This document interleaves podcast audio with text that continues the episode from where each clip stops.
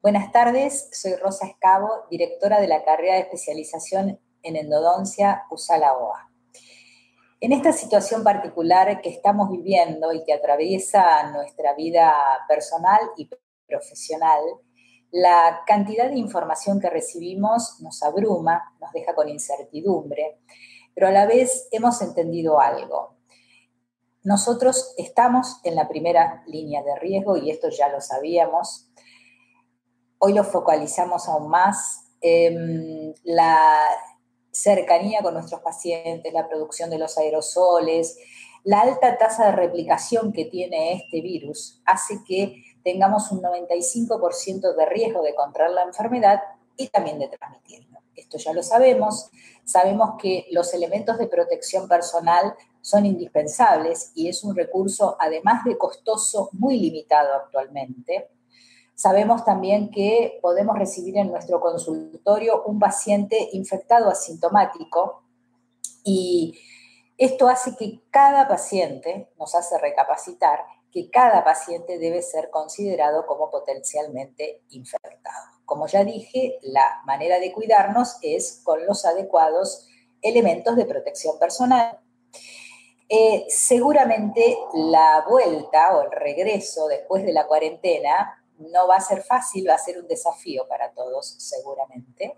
El costo económico que deja también es inmenso, pero estoy convencida que nosotros, los profesionales de odontología que tenemos y conocemos los altos estándares en bioseguridad, vamos a poder adecuarnos perfectamente.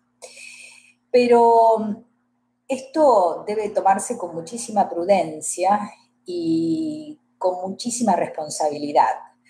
Eh, nosotros para trabajar hoy necesitamos, además de honorarios dignos y, que puedan cubrir todos estos elementos que, realmente necesitamos, necesitamos también que estos insumos estén disponibles.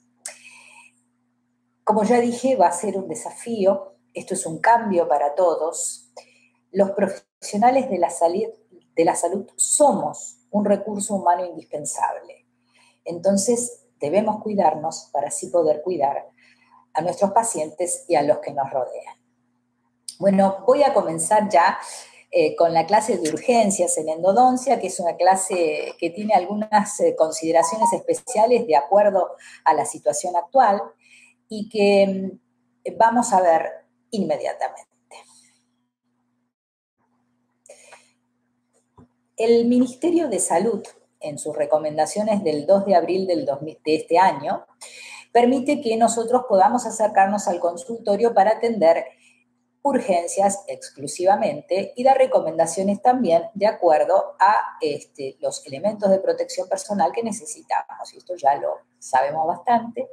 Eh, y mm, aquí me parece importante también destacar que el doctor Parenti se ha referido, se ha referido muy detalladamente a este tema y este video sobre su charla va a, estar disponible próximamente en la página de la Asociación Odontológica Argentina.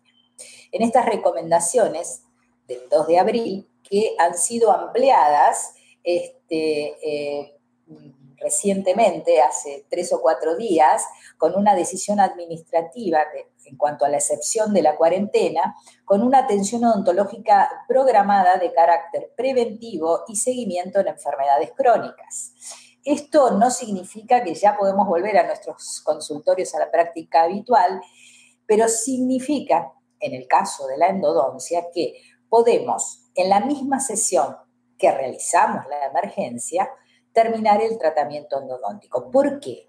No es una clásica sesión de emergencia cuando, el, paciente aparece eh, o llega al consultorio sin una cita establecida y nos altera toda la tarde o todo el día de atención. Entonces, la atención puede ser programada y además nosotros no sabemos cuándo en realidad termina la cuarentena. Entonces, eh, por una cuestión de prevención de una infección, podemos hacer la obturación o el conducto, terminar ese tratamiento endodóntico en la misma sesión de la emergencia. Y además para descomprimir los eh, sistemas de salud, los, este, centros de atención que últimamente tienen muchísimo trabajo respecto por esta situación tan particular. La Asociación Odontológica Argentina en su página web, ha publicado un consentimiento informado que ayuda a nuestra, actividad profesional eh, en estos días relacionado al eh, COVID-19. Ya está disponible en la página, lo pueden utilizar y lo podemos, este, y ya está eh, disponible, como ya dije. Entonces, la eh, Federación Internacional de Asociaciones Endodónticas, junto con la Sociedad India de Endodoncia, en un artículo que está publicado y que está disponible para todos, sumamente interesante y relacionado muy estrechamente con la práctica endodóntica, da una serie de lineamientos generales y en cuanto a la evaluación de la gravedad de la emergencia. Hoy sabemos que em, el paciente se comunica con nosotros telefónicamente en esta teleconsulta y este, nosotros ahí lo que vamos a establecer es el nivel, digamos, de riesgo de ese paciente, y ahí evaluamos si activamos o no el protocolo que todos conocemos, y también lo que vamos a, realizar es una primera anamnesis, es decir, vamos a investigar cuál es la afección o la causa del, dolor, o cuando le duele, las características del dolor, la intensidad, lo que todos ya sabemos. Entonces, según este, esta comunicación, se establecen distintos niveles de emergencia. En el nivel 1, el tratamiento de emergencia debe ser realizado inmediatamente. ¿Y por qué? Porque en el caso de, estar relacionado con la endodoncia, que es lo que hoy nos ocupa, entonces son afecciones dentarias que producen deterioro de las funciones básicas como respirar y tragar. Entonces acá podemos encontrarnos ante una condición este, de un absceso un absceso eh, que obstruye las vías aéreas y, como ya dije, debe ser atendido inmediatamente. Hoy, 22 de abril, en la situación que estamos, yo preferiría personalmente, antes de ver a este paciente en el consultorio, derivarlo a un centro de alta complejidad. En Buenos Aires, por ejemplo, es el hospital, uno de ellos, es el Hospital Piñero, que tiene su guardia eh, en cirugía, que es sumamente recomendable. Entonces vemos un caso de tratamiento de emergencia donde corre en riesgo la vida del paciente. Las otras situaciones que tienen que ver con las urgencias, entonces es cuando el, el, paciente tiene un dolor, un dolor fuerte, que no le deja hacer su vida normal y que necesita que lo veamos o por lo menos lo atendamos telefónicamente y lo orientemos. Entonces, ¿cuáles son las patologías que van a estar relacionadas con estas urgencias y que hoy vamos a profundizar? Son la pulpitis irreversible sintomática, la periodontitis apical sintomática, el absceso apical agudo y otras como la periconaritis, osteitis, fracturas con dolor eh, y o trauma de los tejidos y la abulsión. Entonces, la atención podría, eh, podríamos comenzar con una, consulta telefónica para ver si lo podemos manejar este, con algún medicamento y si vemos que el paciente empeora, debemos atenderlo en el consultorio. ¿Qué pasa con el nivel 3 de urgencia? Ya no es tan urgente, quizá podamos programar una cita ¿Cuándo? No sé, ¿cuándo, ¿cuándo se termina la cuarentena? ¿En una semana, en 10 días, en un mes? Y entonces acá ya hay que evaluar otras cosas y hay que hacer un seguimiento de ese paciente que quizá pudo haber perdido una restauración o, tiene un o necesita un tratamiento endodóntico eh, y hoy no tiene dolor, pero quizá en una semana sí. Es decir, esto lo podemos manejar y lo podemos seguir.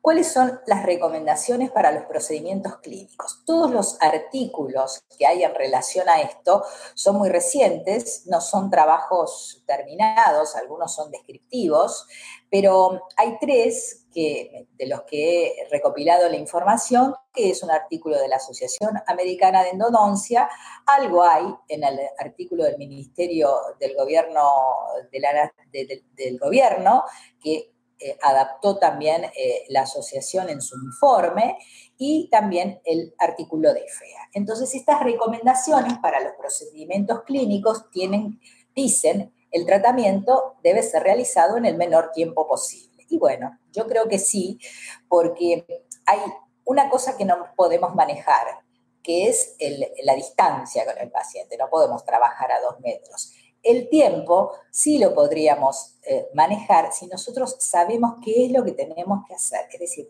debemos tener clara cuál es la terapéutica a aplicar para poder emplear el menor tiempo posible. Dice que el procedimiento o el tratamiento debe ser mínimamente invasivo. En endodoncia no, no, sea no, es, no es quizá tan fácil hacer una apertura sin instrumental rotatorio. Entonces, en este caso, quizá sea posible, si el paciente tiene una caries muy grande, podemos remover directamente esa caries con una cucharita y llegar a la cámara pulpar. Evitar la producción de aerosoles, turbina, jeringa de aire, ultrasonido, también lo sabemos. Vuelvo a repetir, en endodoncia quizás hacer una apertura sin el uso de la alta velocidad quizás sea este, casi imposible.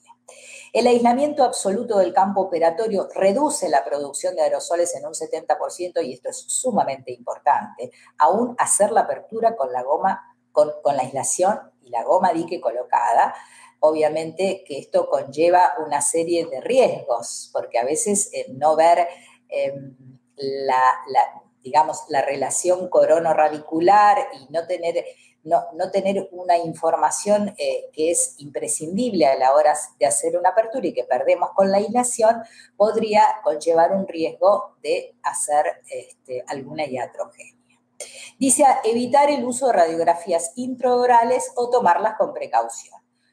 Es muy difícil en endodoncia no tomar una radiografía. El uso de los localizadores apicales nos puede ayudar a reducir el número de ellas, pero si tengo que tomarlas con precaución. ¿Qué quiere decir? Para evitar el reflejo de vómito o la producción de saliva, hacerlo muy cuidadosamente.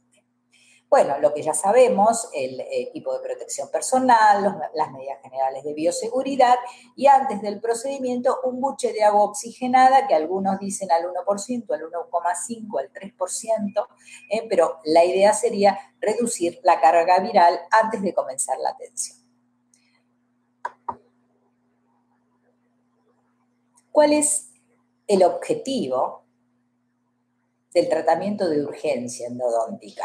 Es el alivio del dolor y de los síntomas que lo pueden acompañar, el dolor, el edema, pero aquí la clave es siempre identificar cuál es la pieza afectada, es decir, realizar un buen diagnóstico.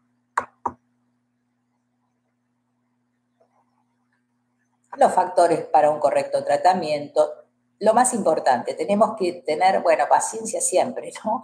Este, perspicacia, inspirar confianza, conocimientos, lograr una anestesia profunda. Esto es importantísimo. El paciente que viene con dolor tiene, obviamente, su umbral disminuido, y más en, esta, en estas situaciones donde todos estamos, todos estamos súper sensibles, entonces el profesional debe conocer técnicas para lograr una anestesia profunda. La terapéutica debe ser eficaz, necesitamos conocimientos, este, conocer los fundamentos y, como ya dijimos, en el menor tiempo posible, en la medida que se pueda. Entonces, vamos a repasar que estos son, eh, ya estamos hablando de generalidades. El paciente, si nos ubicamos hoy eh, el, el, anamnesis se refiere a una examinación subjetiva con el interrogatorio que le hacemos al paciente y que ya lo hemos hecho telefónicamente. Entonces sabemos si le duele al frío, si le duele al calor, la intensidad de ese dolor, este, la frecuencia. Esto debe ser chequeado con un examen clínico. Por eso necesitamos al paciente verlo. Es muy difícil, es imposible hacer un diagnóstico a través de una consulta telefónica. Necesitamos ver ese paciente, realizar un examen clínico y radiográfico para llegar a un diagnóstico que sabemos que siempre es presuntivo, hacia las tres patologías más importantes a las que hoy me voy a referir y tienen que ver con la con, la endodoncia, como es la pulpitis irreversible sintomática, la periodontitis apical sintomática y el absceso alveolar agudo. Algo muy importante, y que esto lo muestra la literatura, que del 90% de las consultas con dolor, el 60% necesita de una intervención endodóntica. Fíjense qué importante que es el manejo de estos procedimientos para este, producir el alivio del dolor a nuestros pacientes. Vamos con la próxima diapositiva que tiene que ver con el examen extrabucal. Es decir, el paciente ya llega, viene caminando hacia el sillón, lo vemos y ya podemos eh, determinar si existe alguna simetría facial, como en este caso de este niño, que existió un edema eh, en, la, en, la, zona submentoniana, el caso de esta señora donde se borró el surco nasogeniano por un proceso patológico eh, en, el canino superior, en la pieza tresa, y en ciertos casos puede producirse un, este, una fístula cutánea, eh, una vía de drenaje que usa eh, se hace a través de la piel, y aquí vimos vemos por molar inferior de la zona 46, 47, la presencia de una fístula y acá una fístula, si se ve acá, cerca del ala de la nariz, producida entonces por el un 23. En el examen intrabucal vamos a hacer las pruebas que ya conocemos, la palpación, este, la prueba de palpación para, determinar si, existen, si existe edema, eh, ganglios, eh, la presencia de cambios de coloración, como en este caso, la presencia de, de un absceso palatino, que ya más adelante, vamos a ver el caso, producido, originado por esta pieza, el incisivo lateral superior, la presencia de una fístula, la presencia de una fístula que es, es una vía de drenaje, es importante porque aquí podemos hacer un diagnóstico a través de una fistulografía colocando eh, un cono de gutapercha en dicha fístula que me va a ayudar a determinar cuál es el origen o la pieza causante. Y el examen intrabucal con las pruebas diagnósticas, conocemos la prueba de palanca, que a veces permite identificar cuál es la pieza afectada cuando el paciente no puede y puede, podría, como en este caso, corresponderse con una fisura dentaria. El paciente estaba muy dolorido y no entendía cuál era eh, el, el origen del dolor. Y a veces con esta prueba, esta prueba es muy útil para ayudarnos a determinar cuál es la pieza afectada a través de la exploración periodontal, que podemos descartar si es una bolsa de origen endodóntico, que recuerde que eran bolsas profundas, angostas, este, y, o puede ser o de origen endodóntico o bien podría ser de origen periodontal. Las pruebas diagnósticas, sabemos que la prueba, la prueba más confiable es la prueba al frío, eh, en donde me va a determinar, poder, vamos a poder determinar con estos sprays que descienden la temperatura entre unos 25 y 60 grados, vamos a determinar, o esta es una prueba de sensibilidad pulpar, siempre se utilizan dientes vecinos, y la prueba de percusión, que muchas veces es la única prueba que me permite identificar cuál es la pieza afectada. Muy bien, seguimos con esta primera parte y el diagnóstico radiográfico. Siempre, siempre necesitamos una radiografía del momento, nunca aceptar radiografías que traigan los pacientes, nosotros debemos chequearlo en el momento con una radiografía que hoy sabemos que este, esta primera radiografía es importantísima porque nos permite planear todo el tratamiento. Debemos hacer una lectura radiográfica de todas las condiciones, de la anatomía de esa pieza dentaria, si existe o no una lesión perirradicular. Muchas veces las, lesiones agudas no presentan, eh, no manifiestan nada radiográficamente. Eh, puede ocurrir, como en el caso de este incisivo central, que existe una lesión y la dolencia, o en este caso el absceso, se produjo por la reagudización de esa lesión crónica, por distintas circunstancias. Entonces, por lo general, cuando eh, la reabsorción está confinada al hueso esponjoso y no perfora la, la cortical, radiográficamente no se observa nada. Entonces, una vez que la reabsorción perfora la cortical, ahí es cuando nosotros radiográficamente identificamos la lesión. ¿Qué ocurre entonces cuando un paciente está muy dolorido? Seguramente a veces está alterado. Las respuestas pueden ser confusas o equivocadas. Entonces, nunca iniciar un tratamiento si no tenemos un diagnóstico. Es decir, si no logramos identificar cuál es la pieza responsable del dolor, de la tumefacción, de la, urgencia en realidad, entonces no iniciar ningún tratamiento. Entonces, en este caso, lo que deberíamos hacer es controlar, hacer un seguimiento telefónico y este, quizá programar para unos días, medicar y bueno, controlar a ese paciente muy de cerca. Entonces, la pulpitis irreversible eh, sintomática es una de las entidades patológicas a las que nos vamos a referir. Eh, se produce cuando una pulpa vital no puede recuperarse. Entonces, el paciente siente un dolor intenso, que puede ser espontáneo o provocado, está sensible a los cambios térmicos, frío y calor, el dolor persiste al retirar el estímulo, él puede ser localizado, referido a otras zonas o bien irradiado y podemos tener percusión positiva o negativa. Lo más importante aquí es que, por lo general, en estos casos sobre todo, no hay ninguna evidencia radiográfica, a veces un leve ensanchamiento del ligamento periodontal. Vamos a ver. Entonces, ¿cuál sería el tratamiento? El tratamiento sería la extirpación total o parcial de la pulpa.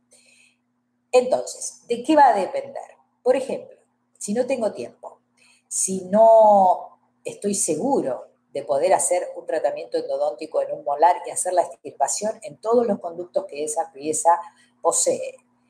Eh, entonces es preferible en los molares hacer una pulpotomía, es decir, la eliminación de la pulpa cameral y este, posponer el tratamiento. Ahora, ¿qué ocurre en, este, en estos casos de una pulpitis irreversible sintomática hoy? Lo que ocurre es que como tenemos tiempo y no sabemos cuándo vamos a volver a ver a ese paciente, lo ideal es terminar el tratamiento en la misma sesión. En cambio, si tengo una pieza uniradicular, haremos entonces el tratamiento, la extirpación total de la pulpa. La pulpectomía. Entonces, el aislamiento absoluto del campo operatorio es condición sine qua non para cualquier tratamiento endodóntico, hoy y siempre.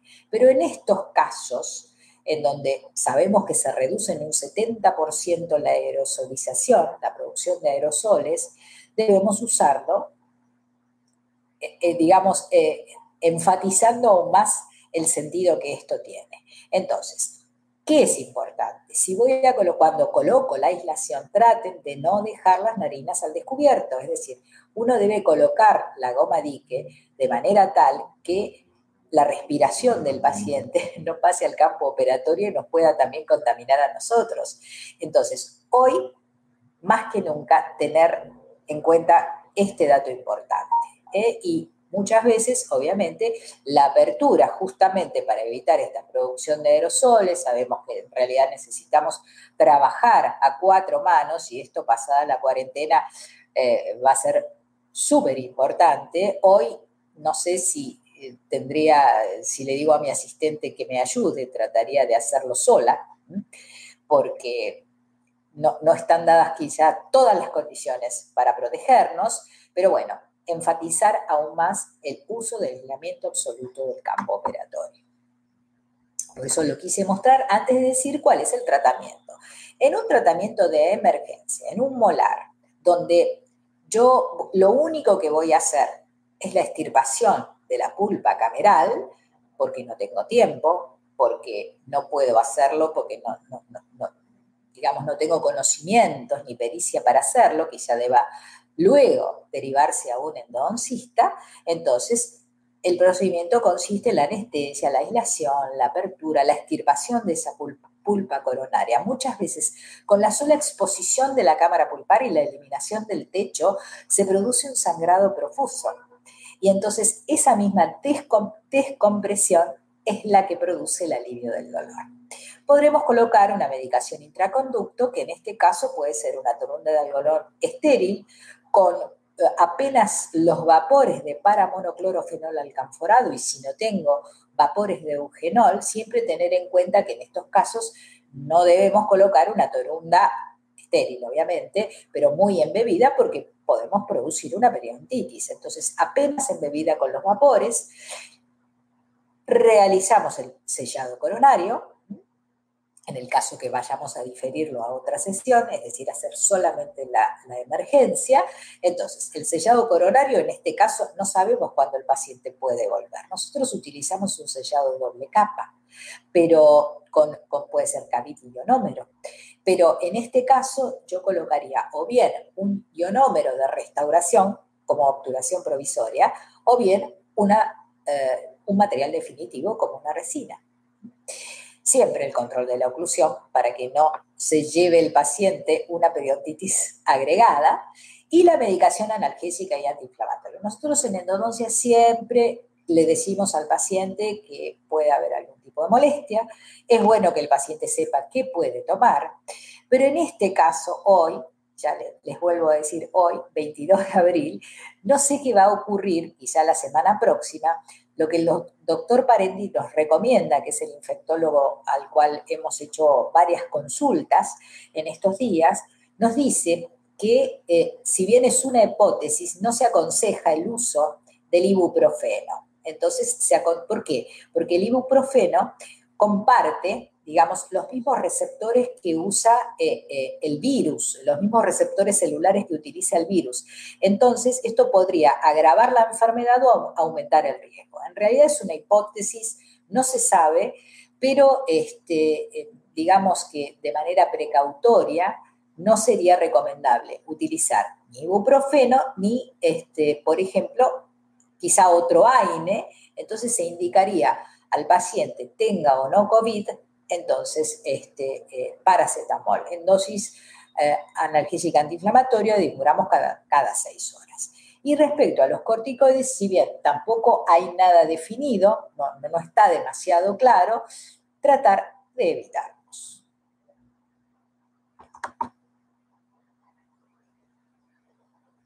Este paciente con una pulpitis irreversible, sintomática, podemos tranquilamente terminar el conducto en esa misma sesión. Es decir, es una pulpa inflamada que la vamos a eliminar totalmente, vamos a hacer la limpieza y la conformación de ese conducto si tengo, digamos, si, puedo hacerlo y si me siento seguro de hacerlo y si no el endodoncista resolverá la situación en una segunda sesión. ¿Qué ocurre en las piezas unirradiculares? Entonces ahí sí realizamos, está indicada la biopulpectomía total. Entonces, la extirpación total de la pulpa, limpieza y conformación de ese conducto, en este caso los endoncistas utilizamos de rutina localizadores apicales para la determinación de la longitud de trabajo, que allí, entonces, en este caso, si bien siempre nos gusta corroborarla radiográfica, esa longitud corroborarla radiográficamente también, en este caso, si podemos ahorrar una radiografía para evitar todo eso que dijimos, hoy más que nunca estaría indicado tomar la longitud con, este, eh, con estos localizadores. Limpiamos y conformamos ese conducto. Eliminar parcialmente una pulpa vital, en vez de eh, aliviar el dolor del paciente, puede producir eh, este, aún más dolor, es decir, que el paciente tenga que volver otra vez con otra emergencia, con, este, bueno, con dolor. Entonces, en este caso, e hicimos la eliminación total de la pulpa, tenemos tiempo, atención programada, no sabemos cuándo volvemos a ver el paciente, terminamos el tratamiento endodóntico. En este caso, bueno, sellado coronario, como ya dijimos, tratemos de colocar un material que tenga buenas propiedades, este, y el control de la oclusión siempre, y la medicación solo analgésica antiinflamatoria, nunca en estos casos antibióticos. Entonces, a ver. Periodontitis, sigamos entonces con la periodontitis apical sintomática. Si la periodontitis, eh, si la pulpitis irreversible sintomática no es tratada, entonces la inflamación llega al ligamento periodontal y produce una reacción muy severa, eh, con un dolor agudo, localizado. Todo, aquel que alguna vez tuvo una periodontitis sabe que el dolor es intensísimo, es un dolor grave. Eh. Es, el dolor es, hay dolor intenso a la masticación, hay percusión eh, positiva, palpación positiva en ciertos casos y el test de vitalidad pulpar o esta periodontitis sintomática puede estar asociada a una pulpa vital o a una pulpa desvitalizada. ¿Cuál sería entonces el tratamiento? Aquí sí, tanto en uni como en multiradiculares es la biopulpectomía total. Si tengo tiempo, finalizo el conducto. Si no puedo hacerlo, entonces haré la preparación quirúrgica, es decir, la limpieza y conformación del conducto. Siempre utilizamos como irrigante el hipoclorito de sodio. Esto me voy a detener para, hacer un pequeño impas con este tema, la irrigación debe ser profusa y constante, siempre. Este, y utilizamos hipoclorito de sodio al 2,5 o al 5% de acuerdo a la situación clínica. No utilizamos de rutina clorexidina. La clorexidina no actúa, no tiene poder disolvente sobre la materia orgánica y nosotros necesitamos disolver el tejido orgánico, vital o necrótico. Entonces, por eso utilizamos es mucho más barato que la clorexidina. La clorexidina que se utiliza como irrigante en endodoncia tiene una concentración del 2% y no, de, y, no la misma concentración que se usa en periodoncia. Y la debemos hacer preparar y eso encarece el producto y Sabemos también que la combinación, en, en alguna época se usó la combinación clorexidina y hipoclorito de sodio. Entonces, uno actúa sobre la materia orgánica, el otro con mayor acción antibacteriana, que eso también se podía discutir, pero resulta que esa combinación produce un producto que, eh, digamos, eh, que, puede producir la decoloración del diente y que también es tóxico, entonces esa combinación se dejó de usar. Nosotros exclusivamente usamos hipoclorito de, sodio como irrigante y como coadyuvante utilizamos el ETA, de rutina, digamos. Este, finalizar el tratamiento endodóntico. ¿Por qué digo? En esta situación, entonces, tanto en un piezas unis o multi, tengo que eliminar la causa, que es esa pulpa que está inflamada y que está produciendo esa periodontitis, y finaliza o hacer la limpieza y conformación y dejar al paciente con una medicación intraconducto, o bien finalizar el, finalizar el tratamiento en esta sesión de urgencia, en la situación que hoy estamos, vuelvo a repetir. Entonces, ¿cuál es el tratamiento? La extirpación total del, tejido pulpar, ya lo dijimos, puedo limpiar y conformar, medicar, aquí sobre todo el alivio de la oclusión es súper importante porque, porque ese paciente ya viene con una periodontitis. Si no aliviamos la oclusión, lo más probable es que continúe con molestias y una medicación analgésica y antiinflamatoria, como ya dijimos. ¿Qué puedo hacer en esta sesión? También terminar el tratamiento endodóntico. Tener siempre en cuenta el alivio de la oclusión y la medicación analgésica y antiinflamatoria que ya dijimos. Por eso esta no es una clase o una charla típica de emergencias, porque estamos en una situación particular. Nosotros queremos primero que ese paciente no vuelva a salir de la casa, nosotros tampoco volver al consultorio en esta situación y que el paciente, obviamente, poder prevenir una infección. Entonces, en el caso de una periodontitis apical sintomática, donde cuando el dolor es tan agudo, esta sería una indicación de corticoides. Está bien, ya les dije hace un ratito que tratemos de evitarlo porque no sabemos, no sabemos demasiado, pero si hay una indicación precisa para un corticoide es cuando el paciente está con una periodontitis apical sintomática que es un dolor muy agudo y que esto, eh, eh, eh, digamos, el corticoide que se utiliza es un corticoide nasal simple, no, no un, corticoide de depósito, simplemente una sal simple de 4 a 10 miligramos por vía intramuscular y nos da un efecto casi inmediato. Es el, el antiinflamatorio y analgésico más potente que disponemos. Vamos a ver un caso clínico, así hacemos esto un poquito más divertido, que tiene que ver con la doctora que realizó en la carrera de endodoncia, una doctora que ya finalizó, ya una, colega especialista, Andrea Torres Cueva de Ecuador. Este es un caso muy lindo porque la paciente llega con indica, indicación de retratamiento endodóntico en la pieza 16. La señora había recibido un tratamiento endodóntico, digamos, y tenía una incrustación ya con su restauración definitiva. Cuando le colocan la restauración definitiva, al poco tiempo comienza con dolor, derivan al paciente al servicio de endodoncia y nosotros nos encontramos con este caso, donde el conducto mesio-vestibular había sido pasado por alto. Andrea logra cateterizar ese conducto, realiza una endodoncia muy bonita. Le dijimos a la señora que vuelva al, al servicio de, había sido derivada para que le realicen la restauración, reparen esa incrustación o bien le hagan otra, y al cabo de unos días, que no habían pasado tantos, aparece entonces con periodontitis. La señora sentía periodontitis en el segundo premolar, primer molar, que nosotros realizamos la endodoncia, y segundo molar. Primero vimos que había material compactado a nivel a este nivel, que eso podría ser causa de una periodontitis marginal. Chequeamos la vitalidad de este molar, vimos que este molar tenía percusión positiva, pero ¿qué hicimos? Eh, perdón, vitalidad positiva, pero ¿qué hicimos? También chequeamos la oclusión. ¿Y qué ocurría? El dolor era porque la señora tenía un contacto prematuro a nivel del segundo molar. Es decir, que esa periodontitis no tenía que ver con el tratamiento que habíamos realizado, sino con una pieza dentaria, otra pieza dentaria que en este caso era el 17.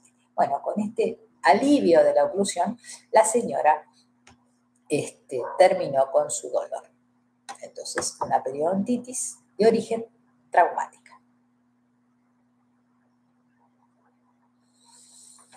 Vamos entonces a la otra entidad, la última que hoy vamos a abordar, que es el absceso alveolar agudo, que es una colección purulenta que se localiza en el absceso alveolar, que a veces está acompañada por una eh, este, reacción general que se produce cuando la periodontitis apical sintomática no es tratada. Entonces, todas las bacterias que están en el conducto atraviesan el foramen, llegan a la zona perirradicular y se produce esta reacción aguda. Esto puede producirse porque evoluciona a través de, como dije, de una periodontitis apical sintomática o bien en el caso de, que se produzca entre una sesión y otra por impulsión de restos al, al Es decir, cuando el contenido séptico del conducto es, eh, pasa inadvertidamente a través del foramen apical, puede producir una reacción de este tipo.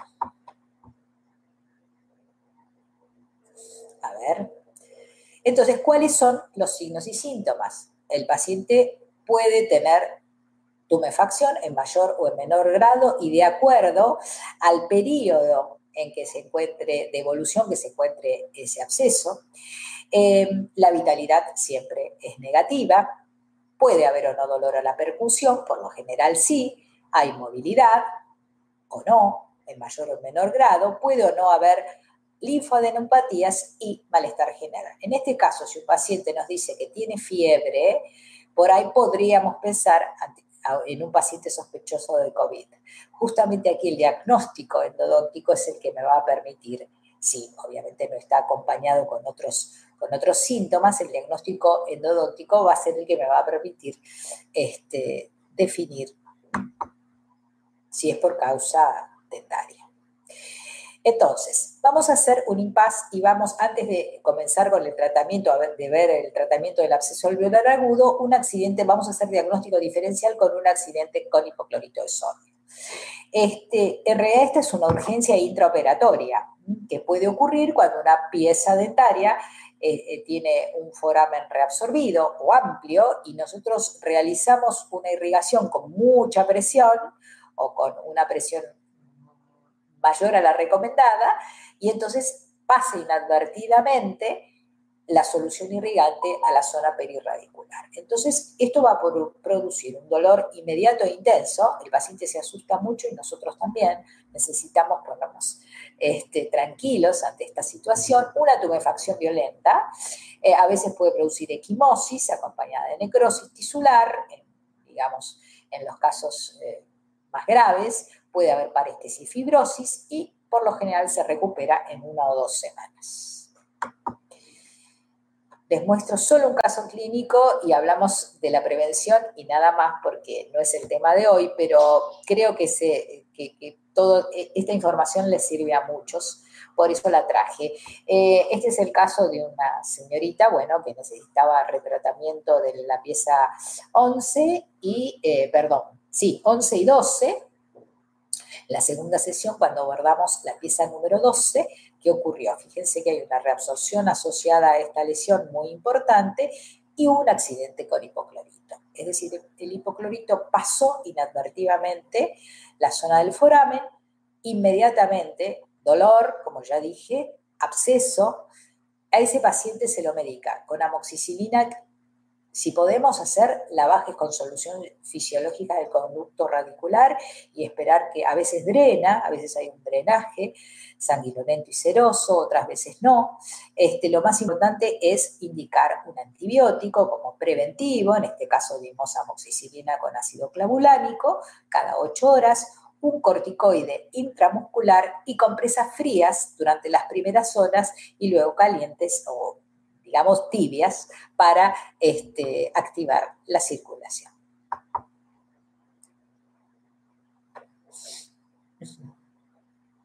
Bueno, a los siete días el paciente ya se había recuperado, se hizo, el, se realizó el tratamiento endodóntico y este es un control a distancia, después de dos años casi, este, donde vemos que aquí la zona perirradicular vemos las trabéculas óseas, esto puede corresponderse a una cicatrización.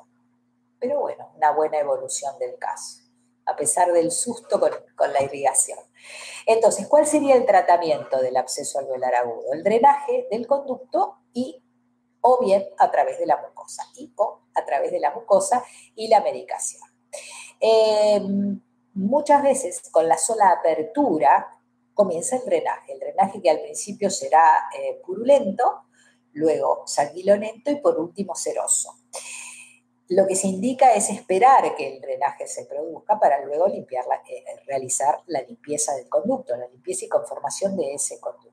Pero muchas veces el drenaje no se produce, es decir, si el absceso está en, en los primeros estadios, cuando la colección purulenta está muy cerquita del ápice, lo más probable es que cuando hagamos la apertura existe el drenaje.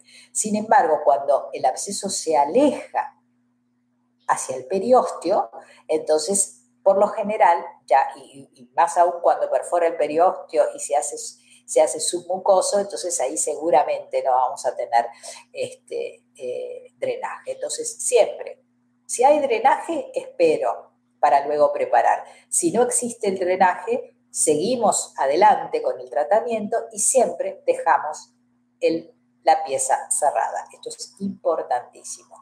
Dejar el diente abierto no tiene ningún sentido porque eh, complica el tratamiento posterior, aparte ingresan al conducto microorganismos que antes no estaban. Entonces no tiene ningún sentido dejar el diente abierto. ¿Cuándo vamos a incidir la mucosa? Hacer un drenaje a través de la mucosa, cuando la mucosa está blanda y fluctuante. Vamos a ver rápidamente un caso ya les había mostrado esta foto al principio.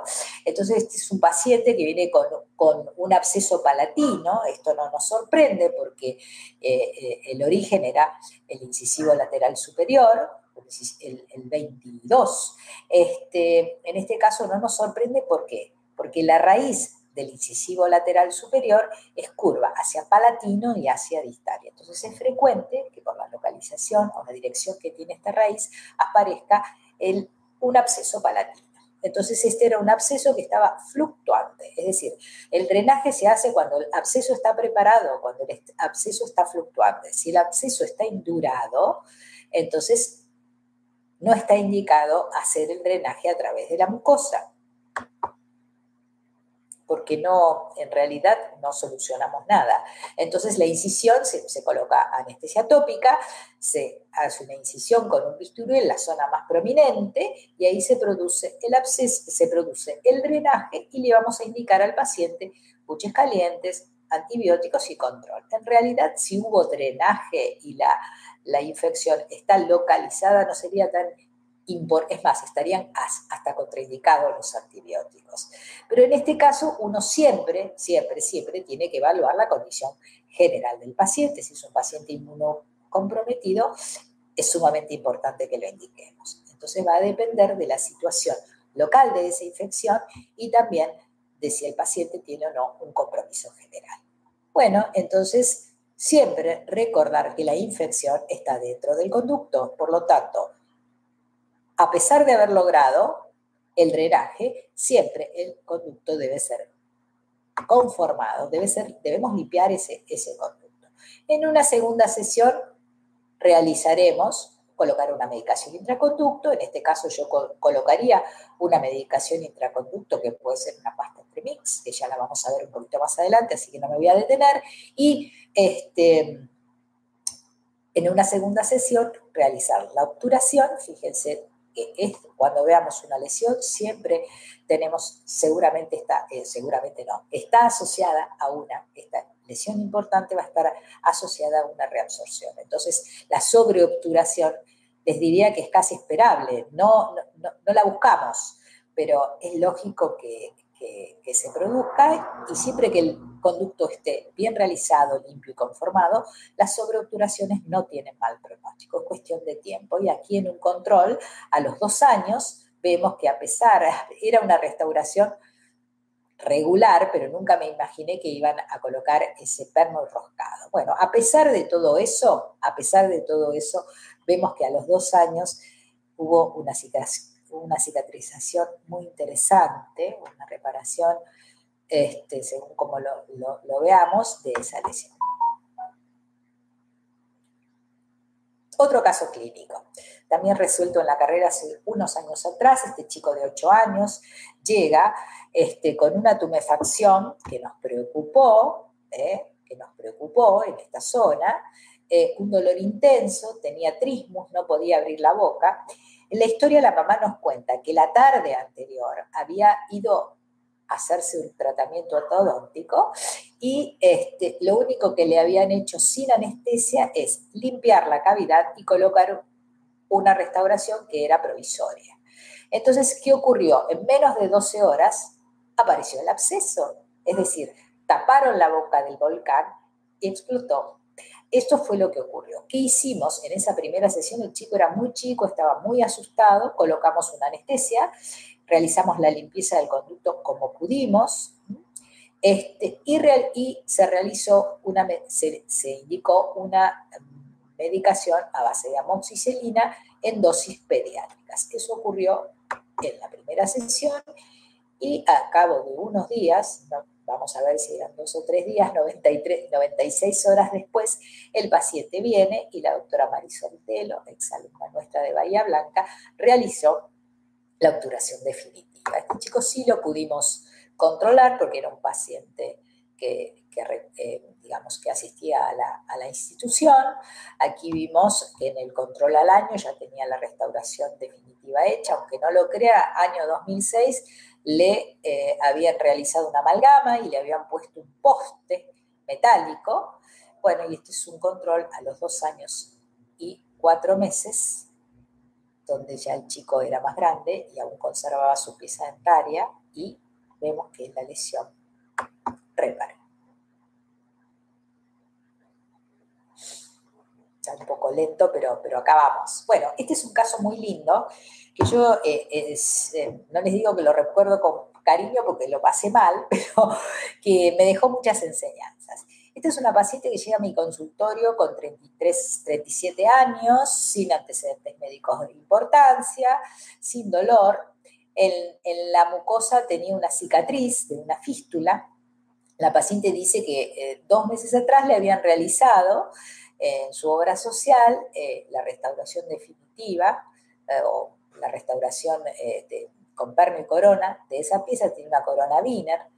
la verdad, eh, eh, el perno muy mal adaptado, como se ve en, la radiografía. Entonces la paciente me cuenta que se le había salido una vez y que venía para que yo le haga eh, otra restauración. Y también nos cuenta que ocho años atrás le habían hecho una cirugía en el ápice de ese diente, una apicectomía. Bueno, perfecto.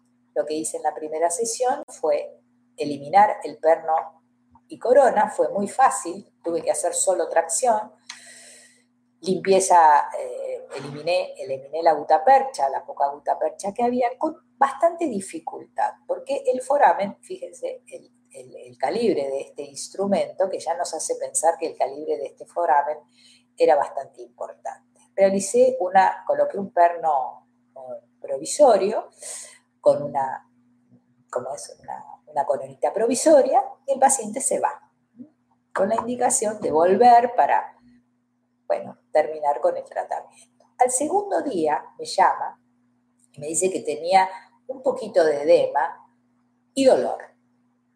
Este, vine al consultorio, elimino el provisorio, aparece un drenaje a través del conducto purulento verdoso. Yo en ese momento no tenía teléfono para tomar una foto, pero realmente era impresionante el color de esa secreción purulenta. Entonces indiqué amoxicilina 500 con ácido clavulánico cada 8 horas. Al cuarto día, el paciente continúa, vuelve otra vez, continúa el drenaje y hay roto hacia la clindamicina. Al quinto día continuaba el drenaje, todos los días venía al consultorio, continuaba el drenaje por el conducto, este, y entonces ahí sí, ya cuando uno tiene un grupo de pertenencia donde puede contar los casos y donde puede preguntar, entonces mi querida doctora Pruski me dijo, eh, anda al laboratorio y pregunta cómo puedes hacer para tomar una muestra. Bueno, hice la muestra como pude ese quinto día. La verdad que yo estaba asustadísima porque eh, el drenaje tardaba entre media hora y 45 minutos en terminar. El paciente se quedaba en el consultorio media hora con una gasa y el conducto drenaba. Hasta que yo no lograba que ese drenaje cese, no, no volvía a colocar el provisorio. Bueno, este, coloqué medicación intraconducto, todas las que se imaginen. El paciente al octavo día me llama y me dice, tengo fiebre y me siento débil. Y ahí las dos nos fuimos a la clínica, la paciente estuvo internada, le hicieron, le tomaron también una muestra y a, los, eh, eh, a las 72 horas le dieron ahí ceftazidima, que es una, una este, cefalosporina, y clindamicina por vía eh, intramuscular, la ceftacidima por vía endovenosa y por vía intramuscular clindamicina. A las 72 horas le dan el alta médica y este, eh, que con indicación de amoxicilina clavulánico cada 8 horas durante 7 días y después estaba indicada la extracción. Bueno, este, este, este, caso me dejó una enseñanza inmensa, primero porque el manejo del paciente es sumamente importante, eh, el seguimiento, el acompañamiento del paciente, eh, que en este caso depende de nosotros. Eh, la verdad que lo pasamos mal, no pude salvar su diente, quizá hoy, quizá hoy u otro profesional ni lo intenta, vamos directamente al, implante. Pero muchas veces uno que tiene alma de endodoncista y, de rescatar esa pieza dentaria y el paciente que también nos lo, nos lo pide, a veces somos demasiado arriesgados. Igual hoy creo, hoy lo seguiría intentando. Entonces, ¿qué dijo el examen bacteriológico? Ambos exámenes coincidieron que en el cultivo había Streptococcus viridans, no nos asombra, Neisseria y Enterobacter cloacae. Enterobacter cloacae es una enterobacteria del tracto inferior, del tracto intestinal inferior. Es muy raro encontrarla en el conducto, pero evidentemente algo pasó. Quizá especulamos que ese, ese perno estaba desadaptado, que eh, en la restauración o con la restauración en esas condiciones quizá había un, un drenaje muy lento, pero existía, o bien, o bien que ese perno cuando fue cementado estaba, eh, además de desadaptado, contaminado. Bueno, y esto era sensible a los antibióticos que recibió, entonces a la eh, ceftazidima y habíamos dicho que también clindamicina le habían dado. Bueno, y este fue el resultado, la extracción del diente con muchísimo dolor porque lo pasamos bastante mal, pero básicamente esto es lo que quiero que vean, la forma de lágrima que tenía ese foramen. Seguramente este, eh, no parecía que, la pisectomía hubiese una retroobturación ¿eh? o, una limpieza, una retrocavidad. Ahí hubo una falla también en el procedimiento quirúrgico y cómo se resolvió. Pero más allá de todo esto, la enseñanza que nos deja es que esto nos puede ocurrir, que hay microorganismos que son eh, este, como este, como en este caso era un, microorganismo muy resistente y que produce ese tipo de exudados y que no, es, no responde a los antibióticos habituales. Bueno, me da un poquito de pasión contar esto porque si bien no fue lo más lindo, pero me enseñó muchísimo y a todos nos puede pasar. Este es un caso muy reciente, pero les quiero contar algo. Cómo a veces se maneja en las guardias respeto a quienes trabajen en ellas, no hay un manejo correcto de las situaciones.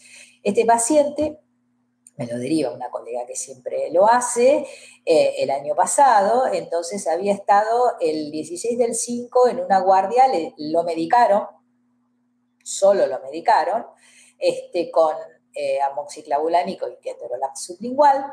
Em, al otro día, el paciente seguía con mucho dolor y tumefacción, aquí vemos la tumefacción, esto ya estaba mejor cuando vino a mi consultorio, pero miremos la condición radiográfica, aquí cómo se ve radiográficamente, con realmente acá había una bolsa que llegaba prácticamente al ápice del diente. Em, esta fue la apertura que le realizaron, le dieron otro analgésico, le agregaron el antibiótico, le cambiaron el analgésico, al otro día va al oftalmólogo, el oftalmólogo lo deriva al médico, el médico le da un corticoide, un antihistamínico, porque por ahí podía estar relacionado con algún tipo de alergia, y un analgésico de acción central eh, este, por vía oral. El señor cuando llega estaba, además de dolorido, ansioso y este, muy medicado. Em, lo que hicimos en la primera sesión, aquí vemos la, radiografía este, panorámica que el paciente trajo. Entonces, así se lo veía clínicamente con una cavidad, con un cávito similar que estaba filtrando.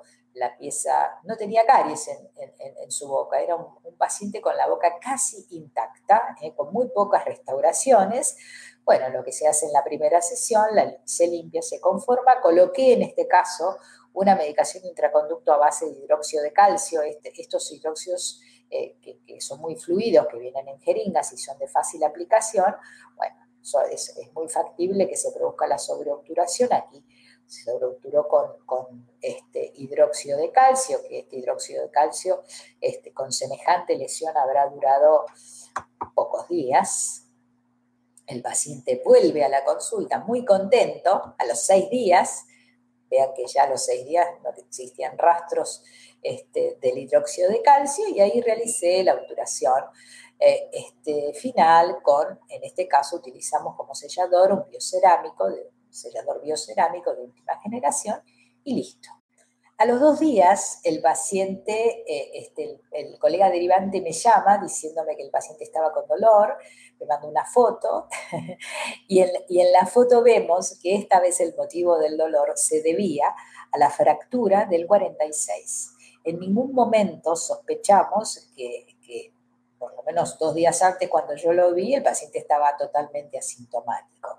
Así que esto lo destaco porque hoy más que nunca, con el estrés que vivimos y, eh, más aún la situación que estamos hoy, que estamos viviendo hoy, bueno, esto puede ocurrir, es decir, hoy se fracturan piezas eh, totalmente sanas. Entonces, eh, el apretamiento dentario y este señor que tenía unos hermosos maceteros. Último caso. Que les voy a mostrar es un caso de un paciente de 11 años que fue derivado del, a, nuestra institución este, del servicio de guardia del Hospital Carrillo por el doctor Carlos Russo, que es docente de nuestra eh, carrera que es el jefe de la guardia de esa institución. Entonces el chico eh, relata a su mamá que había tenido un traumatismo el año anterior que había tenido dolor en, otras, situaciones o previamente y lo único que habían hecho era medicarlo. Entonces había llegado a la guardia del hospital con un absceso este, a, nivel del fondo de surco, que ya cuando llegó a vernos a nosotros ya estaba medicado y no, este, no presentaba una gran tumefacción. Entonces miremos aquí la tomografía, donde se ve el tamaño de esa lesión, la reabsorción que tiene asociada ese foramen, y vemos qué hicimos en la primera sesión. Apenas realizada la apertura, un drenaje purulento. Y luego aquí, más abajo, se ve que el drenaje ya es ceroso. Entonces, pasado, es, una vez que hay drenaje, le damos tiempo para el drenaje y luego hicimos, obviamente, tomamos una conductometría radiográfica, de acuerdo al calibre de este tamaño, utilizamos para hacerlo un compactador Mash2, este, de un calibre muchísimo, eh, muy importante, ¿eh? que así determinamos cuál iba a ser el límite de la preparación. De todos modos, en este caso, con este calibre de conducto, aquí la preparación va a ser químico y mecánica, pero aquí es muy importante la irrigación, la acción de limpieza que realiza el irrigante. En este caso colocamos una medicación intraconducto con ciprofloxacina, metronidazol y amoxicilina, que es la pasta Tremix, que eh, podemos hacerla preparar en una farmacia, que se utiliza como vehículo el polietilenglicol, y además le dimos una medicación con amoxicilina. El paciente en realidad ya venía tomando esa medicación, en realidad, si la eh, colección era eh, purulenta, está localizada y hubo drenaje, no estaría indicado el uso del antibiótico. Pero en este caso el paciente venía ya medicado previamente, entonces completamos este, eh, los entre 5 y 7 días de antibiótico. En la segunda sesión utilizamos un material denominado biodentín, que es un biocerámico, para sellar estos 3 o 5 milímetros de lápiz. ¿eh? Estos milímetros de lápices hicimos una barrera apical. Es decir, aquí, debido al calibre de este foramen, es difícil, se complica la obturación. Este, la complicación puede ser la sobreobturación, una de ellas. Entonces, utilizamos o hicimos una barrera apical con este biodentín y para evitar la extrusión del material en la zona perirradicular colocamos una esponja de colágeno que me actúe como freno para tratar de evitar una sobreobturación.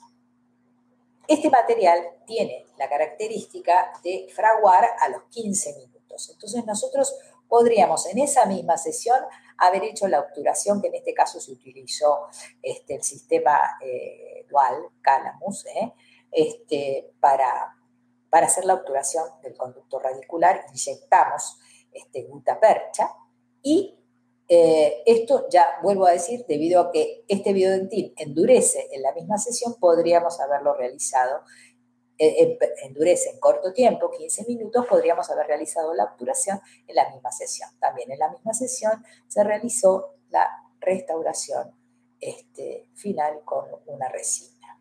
Caso de Andrea Torres de Ecuador.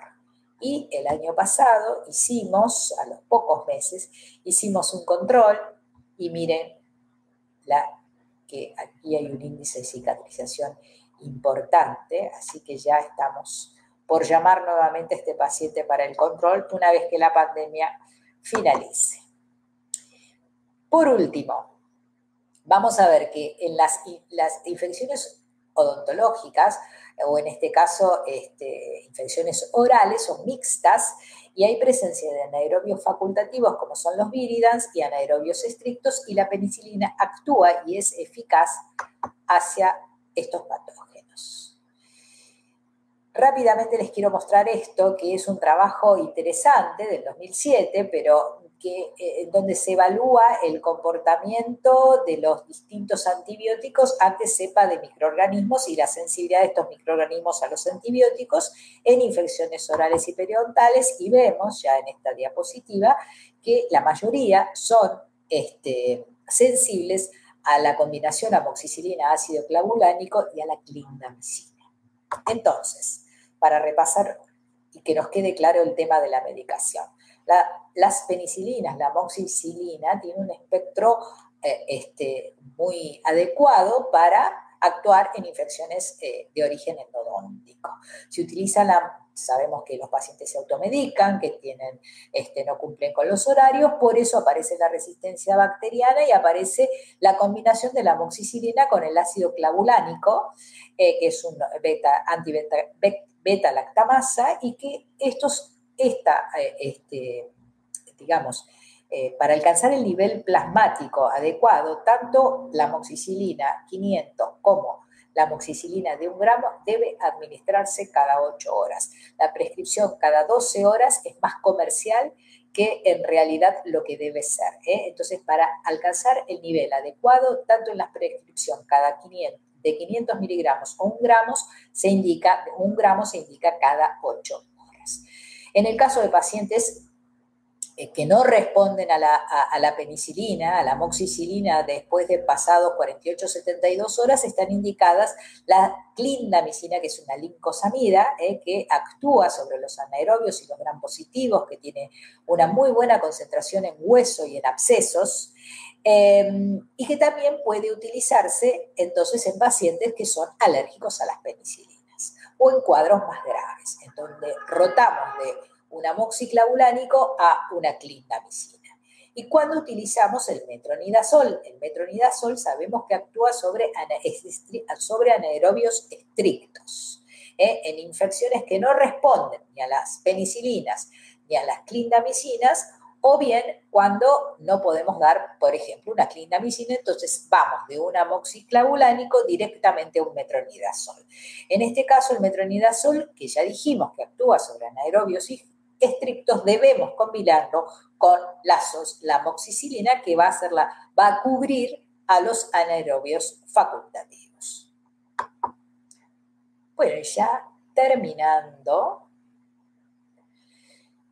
vamos a pasar esta última diapositiva que resume un poquito todo. Entonces, la Sociedad Europea de Endodoncia publica un review sobre el, uso de los antibióticos en las indicaciones de los antibióticos, este, debido a que se usan indiscriminadamente, entonces dice que los antibióticos están indicados en casos de absceso alveolar agudo en pacientes con compromiso sistémico, como ya lo dijimos, en casos de absceso alveolar agudo con fiebre alta, trismus, adenopatías, este, malestar general, cuando hay una extensión progresiva de la infección, cuando se produce un reimplante de un diente avulsionado, en casos de traumas de los tejidos blandos, uso profiláctico por indicación médica de pacientes que necesiten esa protección previa a la, atención y en casos de haberse producido un accidente con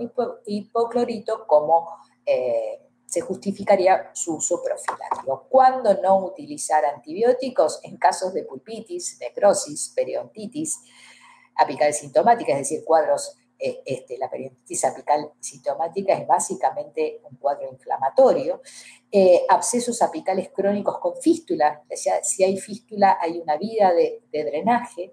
Absceso apical agudo con compromiso sistémico, cuando el edema es localizado y fluctuante, y en casos de fracturas, confusiones, este, subluxaciones o extrusiones. Bueno, y para terminar, este es el grupo de trabajo que me acompaña en la carrera, este, los docentes este, tan preparados y, capacitados que me acompañan, a ellos siempre un gran agradecimiento y también a nuestros alumnos, aquellos que están lejos este, eh, y también a los, que están aquí en, nuestro país y a los ecuatorianos un gran abrazo porque sabemos que están pasando un momento difícil. Bueno, si tienen alguna pregunta, entonces la puedo responder eh, sin ningún problema eh, por mi mail personal, rosascabo.gmail.com y también los invito a visitar nuestro Facebook, Facebook y eh, nuestra página de Facebook y también el Instagram. Bueno, muchísimas gracias, espero que hayan podido por lo menos sacar algunos datos para, para aplicar en el consultorio hoy y cuando termine esta pandemia. Un gran abrazo y hasta la próxima.